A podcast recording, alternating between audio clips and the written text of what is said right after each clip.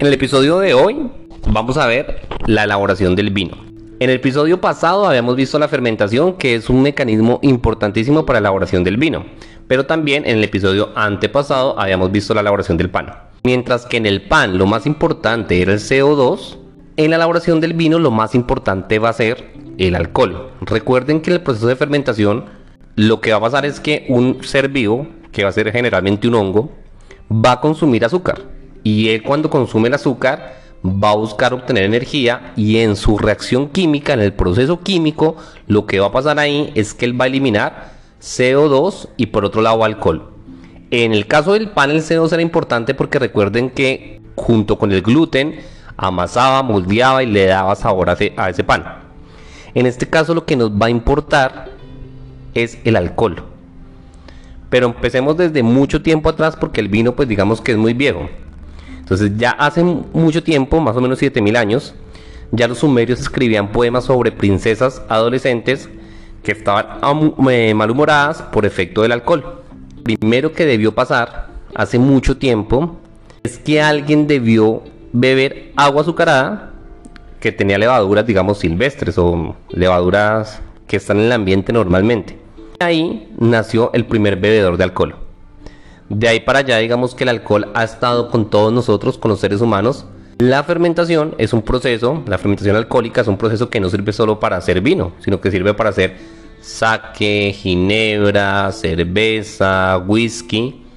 Sin embargo, hoy pues vamos a hablar solamente del vino y vamos a darle episodios a todo eso. A la cerveza un episodio, al whisky otro episodio, a, a todos los diferentes tipos de licores vamos a darle un episodio especial para ver cómo se elabora. Este de acá, pues vamos a hablar un poquito del vino. El método es muy simple. Necesitamos agua, levadura, una fuente de carbohidratos o azúcares de alguna manera que generalmente pues viene de la fruta y generalmente en el vino pues viene de qué? De la uva. Y pues obviamente lo que necesitamos ahí después de eso es tiempo. Y tiempo para que empiece su proceso fermentativo. El vino se puede hacer de cualquier tipo de fruta que tenga, digamos, un tipo de dulce.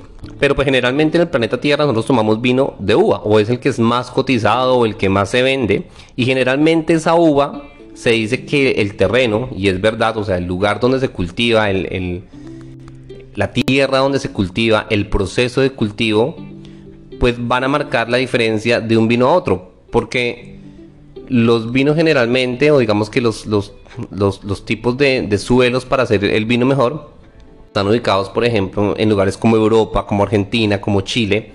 Sin embargo, en Brasil, en Colombia, en Ecuador, ya se está trabajando con utilizar, pues digamos, como hacer cultivos de uvas para poder también hacer un vino de alta calidad. Pero bueno, básicamente lo que tenemos acá es uva.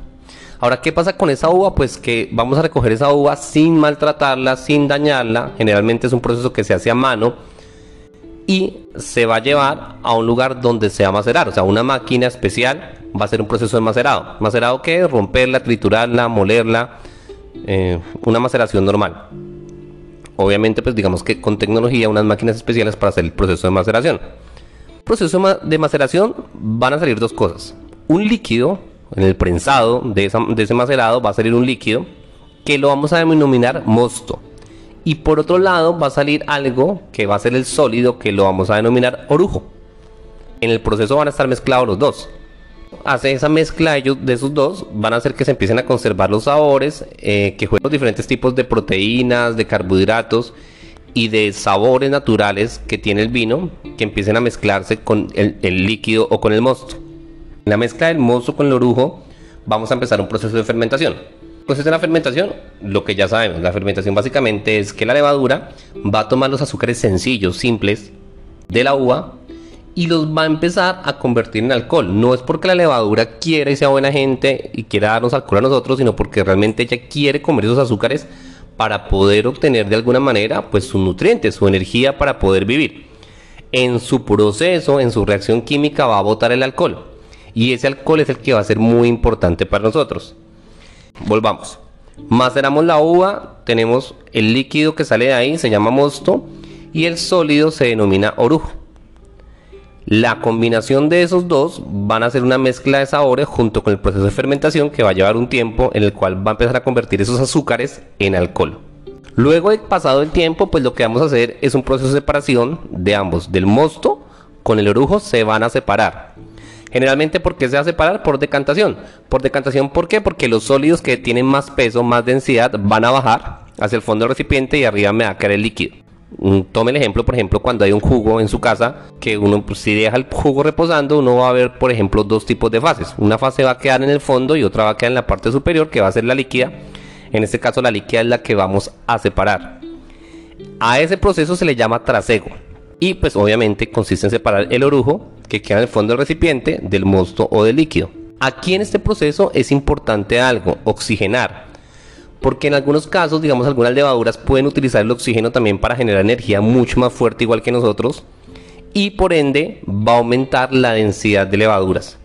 O sea, va a aumentar, digamos, que la, la biomasa de esas levaduras van a empezar a aumentar. El proceso va a durar un tiempo y se va a andar controlando. Se van a hacer microoxigenaciones, se van a controlar compuestos defectuosos, se va a seguir el proceso de fermentación, se van a controlar temperaturas.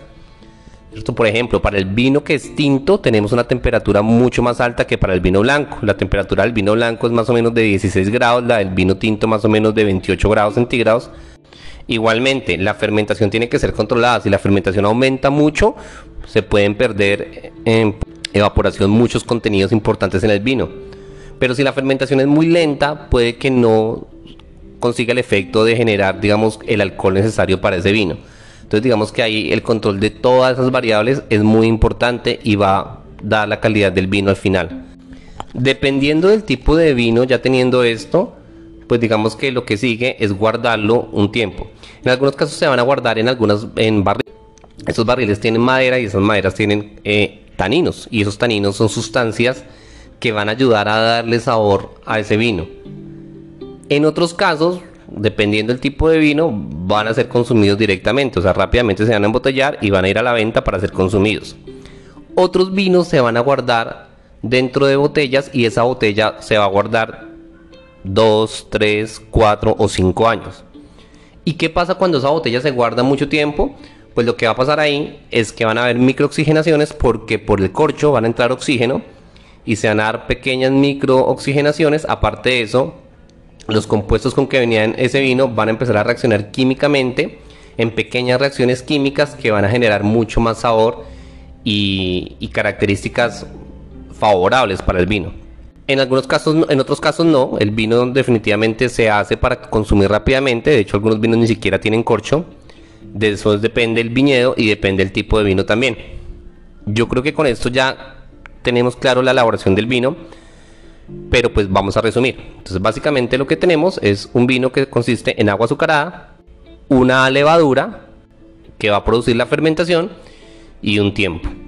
En todo ese proceso se va a generar dos tipos de sustancias, una que va a ser líquido que se va a llamar mosto y una que va a ser sólido que se va a llamar orujo. Esas sustancias se van a dejar reaccionar un tiempo para que se adquieran sabores mutuos y se van después se van a separar. El proceso de separación se llama trasego y en el proceso de trasego, lo que vamos a tener es microoxigenaciones, se van a dar microoxigenaciones para aumentar la densidad de las levaduras. Y después de eso, pues viene la fase final que es el, el embotellado o el guardado en los barriles, dependiendo del tipo de vino que se quiera hacer, para generar muchos más sabores que los va a generar el tiempo en microreacciones muy pequeñas que se van a dar allá. Muchas gracias.